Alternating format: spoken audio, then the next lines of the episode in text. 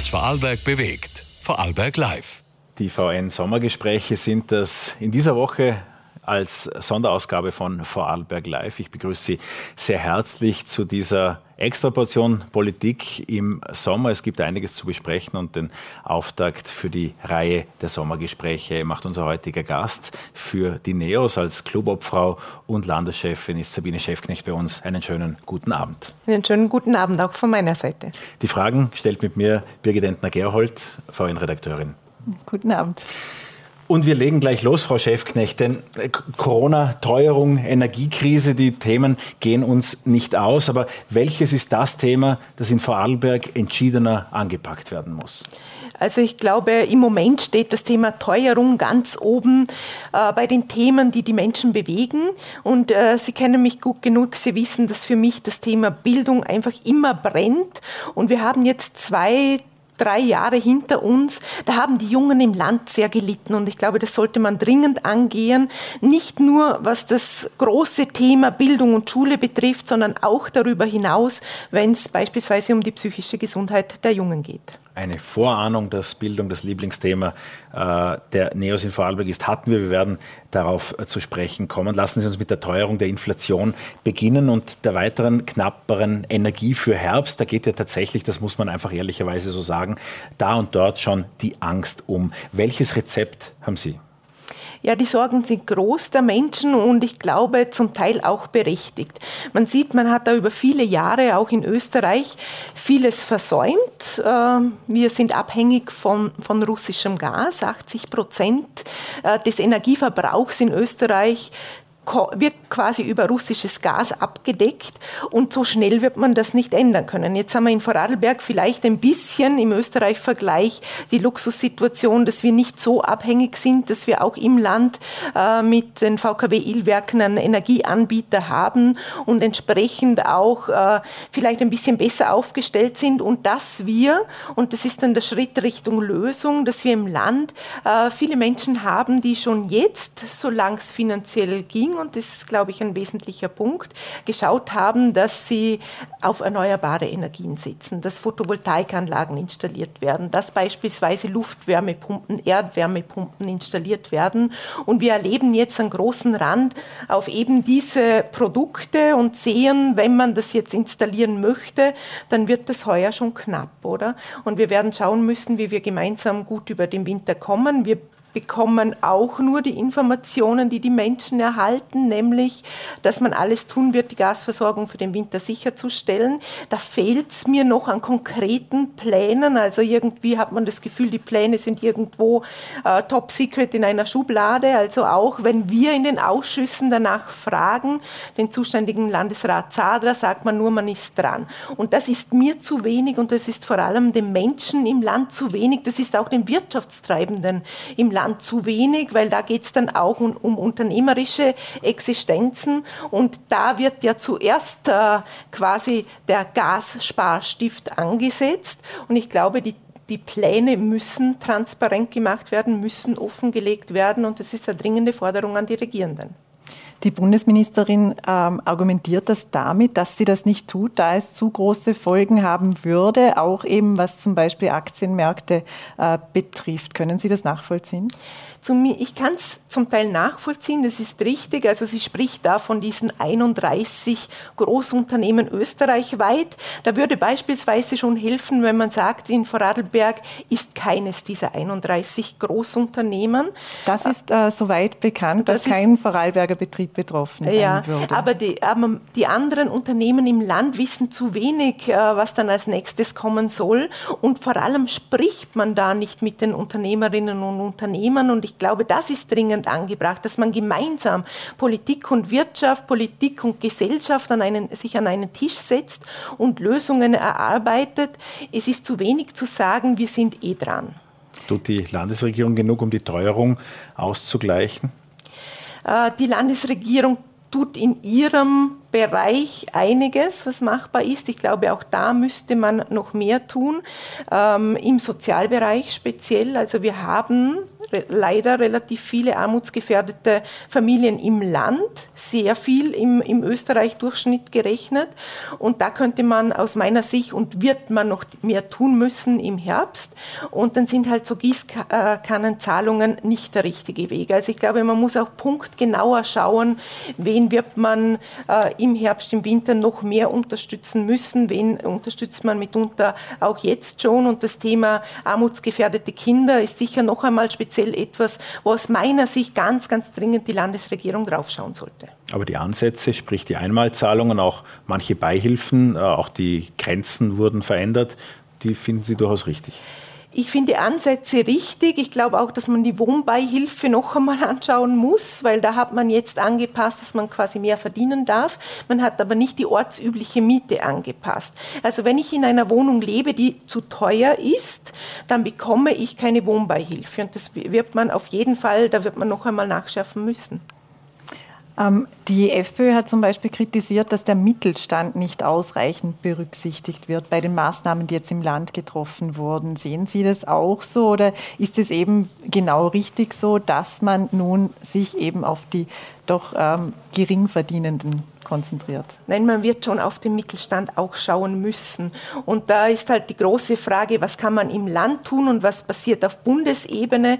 Äh, für uns ist wesentlich, dass die kalte Progression rückwirkend per 01.01.2022 und zwar zu 100 Prozent, nicht nur zu zwei Drittel abgeschafft wird. Das würde dem Mittelstand so gut tun. Aber auch die Lohnnebenkosten anzupassen, das wäre ganz, ganz dringend notwendig für den Mittelstand. Und ja, es reicht, also natürlich Hauptfokus auf die armutsgefährdeten Familien, aber diese Teuerung, die betrifft nur, nicht nur äh, die Ärmsten, die betrifft auch den Mittelstand und da wird es Maßnahmen brauchen. Sie haben das eingangs eingesprochen. Vorarlberg soll in Sachen Energie ja auch autarker werden. Die, der, die Abhängigkeit vom russischen Gas ist etwas, das nun endgültig niemanden mehr behagt. Äh, Vorarlberg will das größte Pumpspeicherkraftwerk bauen. Auch da sind, wie schon fast gewohnt, seit dem ursprünglichen COPS-2-Projekt alle Parteien, die ganze Parteienlandschaft eigentlich sehr dafür und stehen da dahinter. Es waren ja immer diese berühmten fünf Parteienbeschlüsse im Landtag. Ans Netz gehen soll dieses Kraftwerk aber erst 2037 und das ist doch noch ein gewisses Zeitl. Vier bis fünf Jahre sind im Genehmigungsverfahren für die Umweltverträglichkeitsprüfung eingeplant. Äh, müssen solche Verfahren beschleunigt werden? Die müssen auf jeden Fall beschleunigt werden, nicht nur was jetzt diese großen Kraftwerksanlagen betrifft, sondern UVP-Verfahren im generellen Gehören beschleunigt, trotzdem seriös gemacht. Also ich glaube, die Seriosität braucht es da schon. Äh, was es aber in der Zwischenzeit, glaube ich, auch braucht, bis dann das große Werk ans Netz gehen kann, sind die kleinen. Und da haben wir schon nachgefragt in den Ausschüssen auch, bedeutet das, dass die vielen kleinen zumindest die Handvoll kleine äh, Kleinwasserkraftwerke jetzt nicht gebaut werden, wenn das große kommt. Da, das stand noch ein bisschen ein Fragezeichen dahinter. Ich glaube, dass es jetzt ganz wichtig ist, dass man alles macht. Und ich finde es auch gut, dass man beispielsweise Windkraft jetzt prüft. Also ich glaube, dass man einfach äh, den Fokus ein bisschen weiten muss und schauen muss, was für Alternativen gibt es in Summe. Wo sind denn da die wichtigsten Schrauben bei den Umweltverträglichkeitsprüfungen? Wir wissen ja, die gehen unterschiedlich lange. Beim Golfplatz in Rankweil waren es neun Monate, äh, beim Stadttunnel in Feldkirch 22 Monate. Woran liegt das und wo kann man da wirklich noch äh, für Beschleunigung sorgen? Ich glaube, die Gutachten, die könnten schon zum Teil beschleunigt werden äh, und man muss halt mehr Personal unter Anführungszeichen investieren, damit das in einem kurzen Zeitraum abgeschlossen wird. Ich halte es auch unabhängig davon, dass wir es jetzt ganz dringend brauchen werden, äh, für notwendig, weil oft dann mit alten Daten hantiert wird. Also bei diesen Umweltverträglichkeitsprüfungen halte ich es für, auch für wesentlich, dass es schneller geht, damit man wirklich mit aktuellen Daten die Situation beurteilt beurteilen kann. Die Windkraft, die Sie angesprochen hatten, das ist ja auch in Lustenau-Schreck gegenüber sozusagen vor äh, ein, zwei Wochen ein Projekt angekündigt geworden. Ähm, auch Seilbahnbetreiber sprechen ja auch schon davon, Windkraft prüfen zu wollen. Ist Windkraft wirklich etwas, was Vorarlberg da einen Unterschied beisteuern kann? Ich glaube, dass man einfach alles anschauen muss, oder? Da wird es auch um Seewärme beispielsweise geben. Auch da gibt es jetzt erste Projekte in die Richtung. Also ich glaube wirklich, dass man nicht mehr sagen darf, auch in Vorarlberg pauschal sagen darf, nein, Windkraft kommt für uns nicht in Frage. Aber natürlich muss man die Standorte prüfen, natürlich muss man schauen, äh, ist das eine bewohnte Gegend oder nicht und, und habe ich dann überhaupt genug Wind? Das ist einmal Grundvoraussetzung. Aber pauschal zu sagen, wie es schon lange Zeit jetzt passiert ist, Windkraft kommt für Vorarlberg nicht in Frage, ist, glaube ich, der falsche Weg. Aber darüber hinaus, wie gesagt, auch äh, Wärme aus dem Bodensee und anderes. Einer, der das pauschal gesagt hat, war ja der Landeshauptmann Markus Wallner. Über ihn haben wir heute noch nicht gesprochen. Lassen Sie uns das kurz tun. Er ist im Krankenstand. Rechnen Sie mit seiner Rückkehr nach dieser Sommerpause, wie die ÖVP das nennt? Ich glaube, das ist alles Spekulation und das kann man schlichtweg im Moment nicht beurteilen.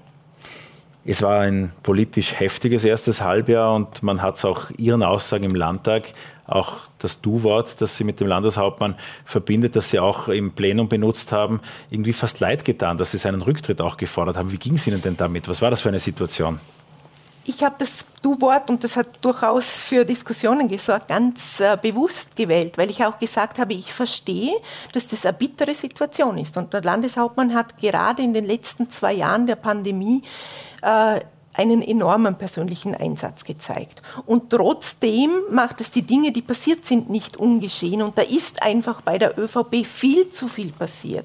Also nicht nur Kleinigkeiten. Wir reden von Steuerhinterziehung, wir reden vom möglichen Vorwurf der Korruption, wir reden, äh, wie wir jetzt vom Rechnungshof wissen, vom Verdacht der illegalen Parteienfinanzierung. Also das sind wirklich gravierende Dinge, die da im Raum stehen. Und der Landeshauptmann hätte lange genug Zeit gehabt, äh, für Aufklärung zu sorgen, die Dinge transparent zu machen. Aber wir haben jetzt eine Situation, äh, die ersten Informationen kamen ja letztes Jahr schon im Oktober, November, jetzt eine Situation ein Dreivierteljahr später. Wir haben immer noch kein Ergebnis äh, von der, vom Wirtschaftsbund, also von den Wirtschaftsprüfern, den externen, die ja, das Ergebnis wurde ja bis Ende Juni quasi in Aussicht gestellt. Man hat im März einmal gesagt, die Steuergeschichte wird in zwei, drei Wochen abgeschlossen sein, das sei quasi fertig. Wir haben immer noch kein Ergebnis.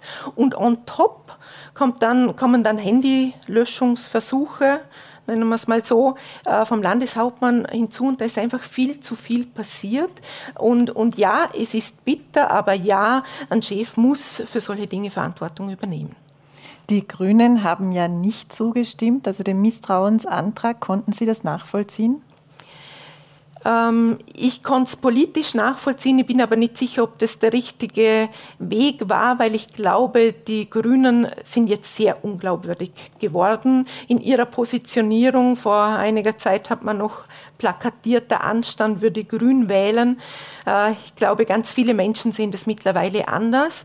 Und Sie wollten die Regierung nicht platzen lassen. Also insofern konnte ich das nachvollziehen, aber schon damals und mit diesen ganzen Handygeschichten war ganz klar, das Vertrauen der Grünen ist ja nicht mehr da. Sie haben das Misstrauen nicht ausgesprochen, aber sie haben dem Landeshauptmann auch nicht das Vertrauen ausgesprochen. Äh, das kann man, glaube ich, so festhalten und sie sind in einer ganz schwierigen Situation. Niemand will Neuwahlen, auch wir wollen keine Neuwahlen, aber die Regierung ist faktisch handlungsunfähig und das sage ich in dieser Deutlichkeit. Das ist uns bewusst geworden äh, vor, vor zwei Wochen, als es im Finanzausschuss und im Kontrollausschuss um den Rechenschaftsbericht des letzten Jahres gegangen ist. Da konnte quasi kein Landesregierungsmitglied Auskunft geben. Also die, die äh, Mitarbeiter aus der Verwaltung konnten Auskunft geben, aber die Landesräte nicht. Und da liegt ganz, ganz viel im Argen. Da ist keine Handlungsfähigkeit mehr gegeben. Jetzt, dass wir die Trendlinien richtig haben. Äh, die Regierung ist nicht handlungsfähig. Äh, der Landeshauptmann, dem haben Sie ja auch das Misstrauen ausgesprochen. Neuwahlen kurzfristig nein. Neuwahlen wird es aber spätestens 2024 in Vorarlberg gehen und dann wird sich für Sie wiederum die Frage stellen, würden Sie mit der ÖVP in eine Koalition gehen und vielleicht aus der jetzigen Perspektive auch würden Sie mit Markus Wallner in eine Koalition gehen? Für Also was 2024 sein wird, das ist, glaube ich, im Moment so schwer zu sagen wie noch nie zuvor. Wir wissen ja nicht einmal, was im Herbst sein wird oder was in drei Tagen sein wird. Äh, aber für uns ist eines ganz klar, wir Neos wollen in die Regierung, wir wollen Regierungsverantwortung übernehmen und wir können das auch. Also anders als beispielsweise die ÖVP hätte ich keine Mühe, auch im Herbst schon ein, ein wirklich Top-Regierungsteam zu präsentieren und zwar über fast alle, äh, alle alle äh, Ressorts verteilt. Und da tut sich die ÖVP im Moment schwer. Auch das finde ich bedenklich für eine Partei, die über so, so, so viele Jahre an der Macht war. Ah, das interessiert mich jetzt aber, weil das, das ist ein Punkt, den wir uns ohnehin auch äh, in der Vorbereitung äh, gedacht und uns diskutiert, äh, dazu zu, zu diskutiert haben, nämlich wo sind die Menschen? Sie haben eingangs äh, einmal gesagt oder vor einiger Zeit einmal gesagt, dass man sich in diesem Land auch schwer tut, Menschen zu finden, die sich zu einer anderen Partei bekennen als zur ÖVP. Einige dieser Effekte haben wir mhm. vielleicht auch in den letzten Monaten immer wieder gesehen. Ähm, und dann haben Sie auch in der Partei äh, Nachfolgethemen gehabt, äh, versucht, neue Menschen aufzubauen. Wer wären denn Ihrer Ansicht nach Regierungsmitglieder? Äh, Sie werden ja auch in die Situation kommen, irgendwann auch Nachfolger in der, in der Landespartei präsentieren zu wollen. Also ich kann Ihnen die sagen, die quasi schon geoutet sind. Äh, das wird Sie nicht überraschen, dass äh, beispielsweise für uns ein Gerritür prädestiniert wäre für einen Verkehrs- und oder Wirtschaftslandesrat. Das kann er, das ist ganz klar. Äh, ich kann noch nicht outen diejenigen, die momentan in Unternehmen sehr aktiv sind oder in Interessensvertretungen. Aber das werden wir, wenn es dann Richtung Wahl geht, relativ schnell tun können. Wir haben Experten im Sozialbereich, ich äh, habe äh, Experten im Tourismus- und Landwirtschaftsbereich, die das Thema Richtung Innovation denken. Äh, wir haben aber auch, und äh, die möchte ich schon erwähnen, mit Claudia Gamon jemanden, der sich im Energiebereich und im Innovationsbereich sehr gut auskennt. Und wer weiß, vielleicht ist auch das dann Richtung 2024 mit eine Option. Sie haben sich ja früher immer stark auch dafür gemacht, dass äh, die Personen in der Politik keine zeitliche Begrenzung haben mhm. sollen, sozusagen ein Ablaufdatum. Es war immer mal wieder von zwei Legislaturperioden die Rede. Diese Frage kommt jedes Jahr und wir wollen sie auch dieses Jahr wieder stellen, immerhin nicht zum Abschluss des Gesprächs. Äh, wie sieht es denn da aus? Weil ich dachte mir, Sie sind ja auch Unternehmerin und vielleicht war halt in der Pandemie und so weiter nie die Möglichkeit da auch zu sagen, ich bin dann wieder Unternehmerin. Aber es gibt schon dieses Zitat von Ihnen, wo Sie sagten, auf Dauer ist Politik auch kein Beruf. Also es hätte auch während der Pandemie die Möglichkeit gegeben zu sagen, ich steige äh, aus der Politik aus und, und widme mich unserem Unternehmen, weil das läuft zum Glück sehr gut. Äh, es ist schon eine ganz bewusste Entscheidung zu sagen, nein, wir wollen in Regierungsverantwortung kommen. Wir wollen nicht länger in der Opposition bleiben, auch wenn ich der Überzeugung bin, dass wir gute Oppositionsarbeit leisten. Aber wir haben den Zug Richtung Regierung. Wir wollen mitgestalten. Wir wollen äh, Anpacken und Umsetzen. Mit dem sind wir schon 2014 angetreten mit Anpacken und Umsetzen. Das ist der NEOS Anspruch und dementsprechend möchte ich unsere Partei im Herbst oder dann 2024, wann immer Neuwahlen sind, wirklich mit vollem Elan Richtung Regierung bringen. Jetzt hat äh, ÖVP-Clubobmann Roland Frühstück die Opposition erst kürzlich mit den Hyänen im König der Löwen, im Film König der Löwen verglichen. Wie ist denn derzeit grundsätzlich die Stimmung im Landtag?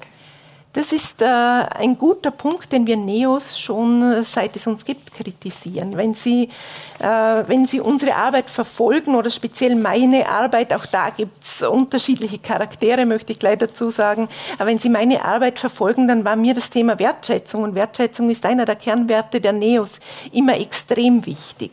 Und wer da abdriftet, ist immer und immer und immer wieder die ÖVP, die mit solchen Aussagen dann unterwegs ist und die wir aber nicht jetzt erst, sondern seit vielen Jahren äh, auch kritisieren. Wir sind scharf und wirklich äh, schärfstens in der Kritik, in der sachlichen Kritik, das werden wir auch bleiben.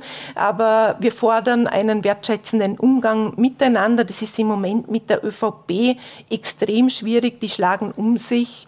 Äh, vielleicht ein bisschen nachvollziehbar, aber da wird es einen anderen Zugang und einen anderen Stil in der Politik brauchen, wenn wir neue Leute dazugewinnen wollen. Und das merken die Leute auch, wer da anders unterwegs ist und dementsprechend groß ist der Zulauf im Moment bei uns. Sie kritisieren die ÖVP ja ganz offen, auch wenig überraschend. Mhm. Jetzt ist es ja so, dass es trotzdem vorerst noch keinen U-Ausschuss zur Wirtschaftsbundaffäre geben wird. Es gab aber zumindest eine Einigung, was Parteienfinanzierung, also die Transparenz der Parteienfinanzierung betrifft und was die Eckpunkte einer U-Ausschussreform anbelangt. Aber dauert denn, bis diese Sachen wirklich greifen, dauert denn das nicht zu lange? Also wir haben jetzt Termine für den Sommer vereinbart. Ich glaube, das ist auch wesentlich. Im Antrag selbst steht noch, bis Jänner sollen die Ergebnisse vorliegen. Unser Ziel ist es, dass das zeitgleich mit dem Parteienfinanzierungsgesetz beschlossen wird. Das wird sportlich, aber ich glaub, glaube, das sind wir den Menschen hier im Land auch schuldig, dass wir zeitnah konkrete Lösungen haben. Und äh, wenn die dann da sind, glaube ich, steht einem Untersuchungsausschuss nichts mehr im Wege. Den wird es auch brauchen. Wir haben lang, lange gehofft, die ÖVP legt die Fakten so auf den Tisch. Das tun sie offensichtlich nicht. Und dementsprechend wird es diesen Untersuchungsausschuss brauchen. Da bin ich überzeugt. Ja. Aber das würde bedeuten, Beschluss im Oktober dann, weil das ist das Ziel für das Parteienfinanzierungsgesetz. Das würde auch heißen, dass auch dieses Jahr noch ein Urschuss einberufen werden sollte, wenn es nach Ihrem Zeitplan ginge einberufen werden könnte, ja, wenn es nach unserem Zeitplan geht. Äh, allenfalls geht es halt ein bisschen länger. Ich glaube, we wesentlich ist da schon auch die Qualität. Zum einen die Zeit, aber zum anderen auch, dass der Untersuchungsausschuss die Rahmenbedingungen hat, die es braucht, um Aufklärungsarbeit zu machen und gute Aufklärungsarbeit zu machen. Und die haben wir im Moment nicht. Also das ist der erste Schritt und dann kommt dann der zweite. Ja das Projekt der gemeinsamen Schule. Sie wollten über die Bildung sprechen, also sprechen wir über die Bildung. Die gemeinsame Schule hat ein Staatsbegräbnis erhalten, eines erster Güte. Der Unterrichtsminister auch bei seinem Vorarlberg-Besuch mhm. und auch bei weiteren äh, Interviews, äh, auch in den VN eben, hat klar beschieden, dass die gemeinsame Schule und dieses Projekt kein Thema sei. In der Landesregierung hört sich dann zeitweise wieder ein bisschen anders an. Das Ergebnis ist aber nur dasselbe. Es wird keine gemeinsame Schule der 10- bis 14-Jährigen äh, geben. Das wurde vor kurzem noch eigentlich auch in einem Fünf-Parteien-Beschluss beschlossen. Es wollten alle, dass es diesen Modellversuch gibt. Ist mit dieser ÖVP die Bildungsdiskussion zu festgefahren? Es ist nicht nur so, dass es eben diesen Allparteienbeschluss gibt, es steht auch ganz klar im Regierungsprogramm äh, von VP und Grünen, im jetzigen, nämlich nicht nur im letzten, äh, dass das das große Ziel ist. Und da macht sich die ÖVP dann schon ein bisschen einfach, finde ich, und steht nicht zu ihrem Wort. Also das geht aus meiner Sicht schon dann fast Richtung, äh, Richtung Koalitionsbruch. Man spricht es halt nicht aus, äh, aber man hat sich auf ein gemeinsames Ziel festgelegt, der gemeinsamen Schule. Und sind wir ehrlich, das ist das, was das Land ganz dringend braucht. Wenn wir erleben, wie es momentan äh, an den Schulen zugeht oder, oder welche Herausforderungen die Lehrpersonen und die Direktorinnen und Direktoren an den Schulen haben, dann wäre schon vieles einfacher mit einer gemeinsamen Schule. Dann wird sich auch das Ressourcenthema des Lehrerinnenmangels nämlich äh, ein bisschen anders darstellen. Wir haben jetzt im Moment äh, relativ viele Ressourcen in den Mittelschulen. Das ist auch gut so, das kritisiere ich nicht. Wir haben aber Situation, dass wir wirklich diese Zweiteilung haben dass wir äh, eine große Gruppe an Kindern haben, die in die Gymnasien drängt, da aber relativ wenig Ressourcen. Also da haben wir Klassen 26, 28, 30 Schülerinnen mit einer Lehrperson. In den Mittelschulen haben wir, fehlen uns aber die guten Schüler die, die dann halt gemeinsam in der Klassengemeinschaft wirklich diesen Aufschwung für alle bringen würden. Also ich sehe das Thema gemeinsame Schule als ganz, ganz wesentlich für unser Land an. Jetzt gibt es diese Absage auf Bundesebene, aber ich glaube trotzdem, dass das Land mutig genug sein muss, um das von unten wachsen zu lassen. Kritiker, und das geht. Kritiker sagen, das ist eine dogmatische Diskussion mit so vielen äh, auch theoretischen und Grundeinstellungen, die nie gewinnbar ist. Die Landesregierung geht ja momentan offenbar den Weg, dass äh, die, die, die Musikmittelschule oder die Sportmittelschule auch mit Ressourcen, wie Sie das eben auch erwähnten, mhm. so auszustatten, dass man irgendwann nur noch die Schilder tauschen muss, wie das die Frau Landesstatthalterin ausgedrückt hat. Das Problem ist, das findet so lange nicht statt, bis, die, bis wir wirklich diese äh, Durchmischung der Schülerinnen haben. Und solange wir diese Zweiteilung haben, wird es schwierig. Und dass es geht, zeigt beispielsweise hart. Also wir, wir können jetzt gemeinsame Schule leben. Man muss diese Projekte angehen und da sehe ich null ein Einsatz der Landesrätin beispielsweise, aber auch vorher nicht des Landeshauptmanns. Also ich sehe auch das als Problem an, dass nicht die gesamte Landesregierung hinter dem Thema Bildung steht, aber trotzdem chancenreichster Lebensraum draufschreiben will auf Vorarlberg. Das sehe ich als Riesenproblem an, dass der Einsatz für dieses Ziel überhaupt nicht merkbar ist. Es gäbe ja theoretisch die Möglichkeit, aus Vorarlberg eine Modellregion zur gemeinsamen Schule zu machen. Die Hürde ist allerdings, dass es die Zustimmung der Standorte, der Eltern, der Lehrer braucht. Glauben Sie, dass die Zustimmung da wäre, wenn man das wirklich abstimmen lassen würde? Ich glaube, dass es eine Vielfalt an Schulformen geben muss und kann. Und ich würde eher so anfangen, äh, weil ich diese sehr, wir haben es gehört, das Wort dogmatische Diskussion nicht für ideal halte. Also ich glaube, es ist äh, besser zu sagen, wir lassen jetzt Modelle entstehen und zeigen, dass es geht und dann kommt das andere automatisch und dann wird die Zustimmung automatisch da sein. Davon bin ich wirklich überzeugt. Also hart als Blaupause sozusagen. Ja, aber es braucht wahrscheinlich eine kritische Masse, damit es funktioniert und das könnte man jetzt schon leben. Wollte die ÖVP eigentlich die gemeinsame Schule nie und hat das nur in Koalitionsabkommen reingeschrieben? Ich glaube, es gab Player, die das schon wollten. Ähm, es hat nur nicht die Wichtigkeit gehabt. Und äh, in vielen Dis Bildungsdiskussionen habe ich immer wieder versucht, den Landeshauptmann in die Verantwortung zu nehmen. Also ich glaube, dass es da auch Unterstützung von oberster Stelle braucht wie gesagt, chancenreichster Lebensraum für unsere Kinder. Wo, wenn nicht beim Thema Bildung und Schule, fange ich an, chancenreichster Lebensraum zu werden? Also eine Marketingkampagne wird es wohl nicht sein, die noch dazu wenig dotiert ist. Also da muss ich wirklich Schule und Bildung neu denken und schauen, wie geht es der jungen Generation im Moment von klein auf? Äh, was mache ich im Bereich der Elementarpädagogik? Was mache ich in den Volksschulen? Und wie geht es dann weiter? Sie sprechen mit diesem chancenreichsten Lebensraum auf die Marke Vorarlberg an, ein äh, bis vor zwei Jahren groß kommuniziertes Projekt, das eben bis 2035 Vorarlberg zum chancenreichsten Lebensraum für Kinder machen sollte. Sehen Sie in den letzten ein, zwei Jahren, dass Vorarlberg chancenreicher für Kinder geworden ist? Im Gegenteil. Das Gegenteil ist der Fall, auch pandemiebedingt. Aber da sind die Kinder auch immer zuletzt gekommen. Da hat man sich nicht dafür eingesetzt, dass die Schulen zuerst wieder groß aufgehen, dass, dass die Maskendiskussion beispielsweise an den Schulen zuerst diskutiert wird.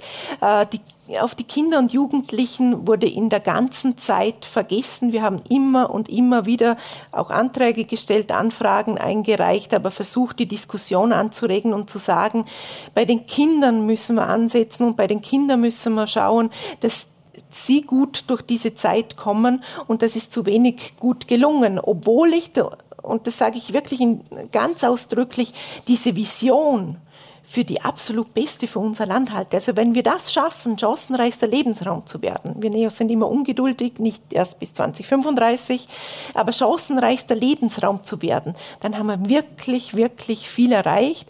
Aber dazu gehört, dass ich erstens auch Taten setze, die passieren nicht. Zweitens, dass ich das auch mit Geld hinterlege. Im Budget sieht man es auch nicht. Und äh, dann wird man sich nicht wundern, dass dann das Ziel auch nicht erreicht wird. Das, was auch die Eltern direkt betreibt in diesem Umfeld, wäre ja nicht nur die Schule für die Kleinen, sondern eben auch die Kinderbetreuung. Ähm, da gab es auch immer wieder Kritik, auch an der Ausgestaltung. Vorarlberg hat da irgendwie sowieso eine äh, über die Dauer etwas schwierige mhm. Beziehung zu dem Thema, kommt mir vor. Ähm, wie sehen Sie momentan Kinderbildungsbetreuungsgesetz? Gesetz, das jetzt ja kommen soll, äh, tut Vorarlberg genug in Sachen Kinderbetreuung? Zu 100 Prozent nein. Äh, ich kenne ganz viele junge Frauen, die jetzt äh, vor einer schwierigen Situation stehen im Herbst, die einen fixen Arbeitsplatz Vertrag beispielsweise haben, gerne halbtägig arbeiten möchten, Kinderbetreuung brauchen für den Vormittag und den Mittag, damit sich das irgendwie ausgeht. Und die bekommen dann äh, von einem Bürgermeister im Land einer großen Stadt, nicht nur einer kleinen Gemeinde gesagt, aber du bekommst nur drei Vormittage ohne Mittagsbetreuung. Also da verhindern wir, und wir haben wirklich das Thema Arbeitskräftemangel auch bei uns im Land, da verhindern wir wirklich, dass die Frauen bei uns im Land äh, ihrem Beruf nachgehen können, weil sie, weil sie äh, Kinderbetreuungsaufgaben selber wahrnehmen können oder müssen und, und wir verwehren den Kindern, gemeinsam mit anderen groß zu werden gerade wenn es Einzelkinder beispielsweise betrifft. Sie haben den Arbeitskräftemangel angesprochen. Manch ein Bürgermeister würde jetzt sagen, würde ich gerne, aber wir finden niemanden. Ja, da hat man ganz lange Zeit einfach viel verschlafen. Was das äh, Thema Lehrerinnenmangel betrifft, was das Thema Elementarpädagoginnenmangel betrifft, wir wissen seit Jahren und die Anfragen gibt es von uns seit vielen, vielen Jahren mittlerweile, äh, dass beispielsweise im Elementarpädagogikbereich zwar viele die Ausbildung machen, aber dann nicht in den Beruf gehen. Und da muss man halt einmal genau, genauer hinschauen, woran liegt denn das, dass Menschen die Ausbildung machen, dann aber nicht im Beruf tätig sind und da muss man ansetzen. Und das Könnte wird auch der Gehalt sein. Ja, das wird auch der Gehalt sein. Das wird zum Beispiel, wenn wir sehen, international, äh, wo funktioniert es, dann setzen Länder schon an bei der Ausbildung und machen es ähnlich, wie wir es beispielsweise im Bereich der Polizei machen. Dann bekommen äh, junge Menschen, die die Ausbildung zur Pädagogin oder zum Pädagogen machen, schon während der Ausbildungszeit ein Gehalt. Und ich halte das für richtig.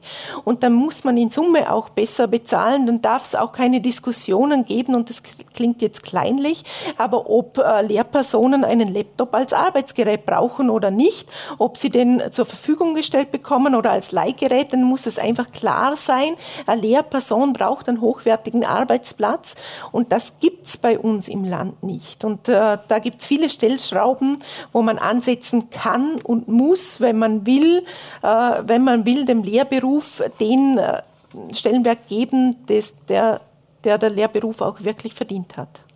Kinderbetreuung und Fachkräftemangel hängt ja zusammen, egal von welcher Perspektive man sich das ansieht. Welche Verantwortung tragen denn auch Betriebe, gewisse Betreuungsplätze zur Verfügung zu stellen bzw. zu schaffen? Ja, wir sehen, dass die Betriebe jetzt schon ganz viel Verantwortung übernommen haben. Und es wird dann von der ÖVP eher so ein bisschen abgetan und gesagt, dann müsst ihr halt mehr tun. Aber die Kleinkinderbetreuung im Land ist zu einem wesentlichen Beitrag, also wesentlichen Teil äh, privat getragen und sind private oder unternehmerische Initiativen. Und da finde ich, muss das Land zumindest dann die Bezahlung übernehmen. Es kann nicht sein, dass ein Kind, äh, das in einer privaten Einrichtung ist, dass diese Kosten quasi dem, dem Unternehmer überlastet werden und ging es in eine öffentliche Einrichtung, wird es die öffentliche Hand zahlen. Also konkret geht es äh, um die Personalkosten, zum Teil vielleicht auch Infrastruktur. Da sind die Unternehmerinnen und Unternehmer eh schon sehr großzügig und sagen, das machen wir selber. Aber wenn es dann Diskussionen gibt, ob ein gemeindefremdes Kind in die Einrichtung gehen darf. Und man sagt ja, wenn, äh, wenn, wenn die Einrichtung beispielsweise in Hard ist und das Kind kommt aus Bregenz, aber da bezahlt dann niemand für das Kind, äh, das halte ich für schwierig und das ist jetzt wieder im neuen Kinderbildungs- und Betreuungsgesetz nicht geregelt. Es ist wieder ein Jahr rum, ein sehr interessantes Jahr, nachdem wir uns jetzt wieder zu diesem Sommergespräch treffen. Deshalb zum Schluss nochmal auf diese selbst auferlegten Periodenbegrenzungen, die sich die Neos anfangs gegeben haben. Wir spielen deshalb auch nochmal darauf an, die Partei hat eben gerade ihr zehntes Bestehen gefeiert. Als sehr junge Partei tut man sich wahrscheinlich leichter, Dinge da überschwänglich zu fordern. Als die Neos wirklich neu waren, vor zehn Jahren, da haben sie die Begrenzung von zwei Legislaturperioden für Politiker gefordert. Jetzt heißt es zwei für Regierungsmitglieder, drei maximal für Abgeordnete.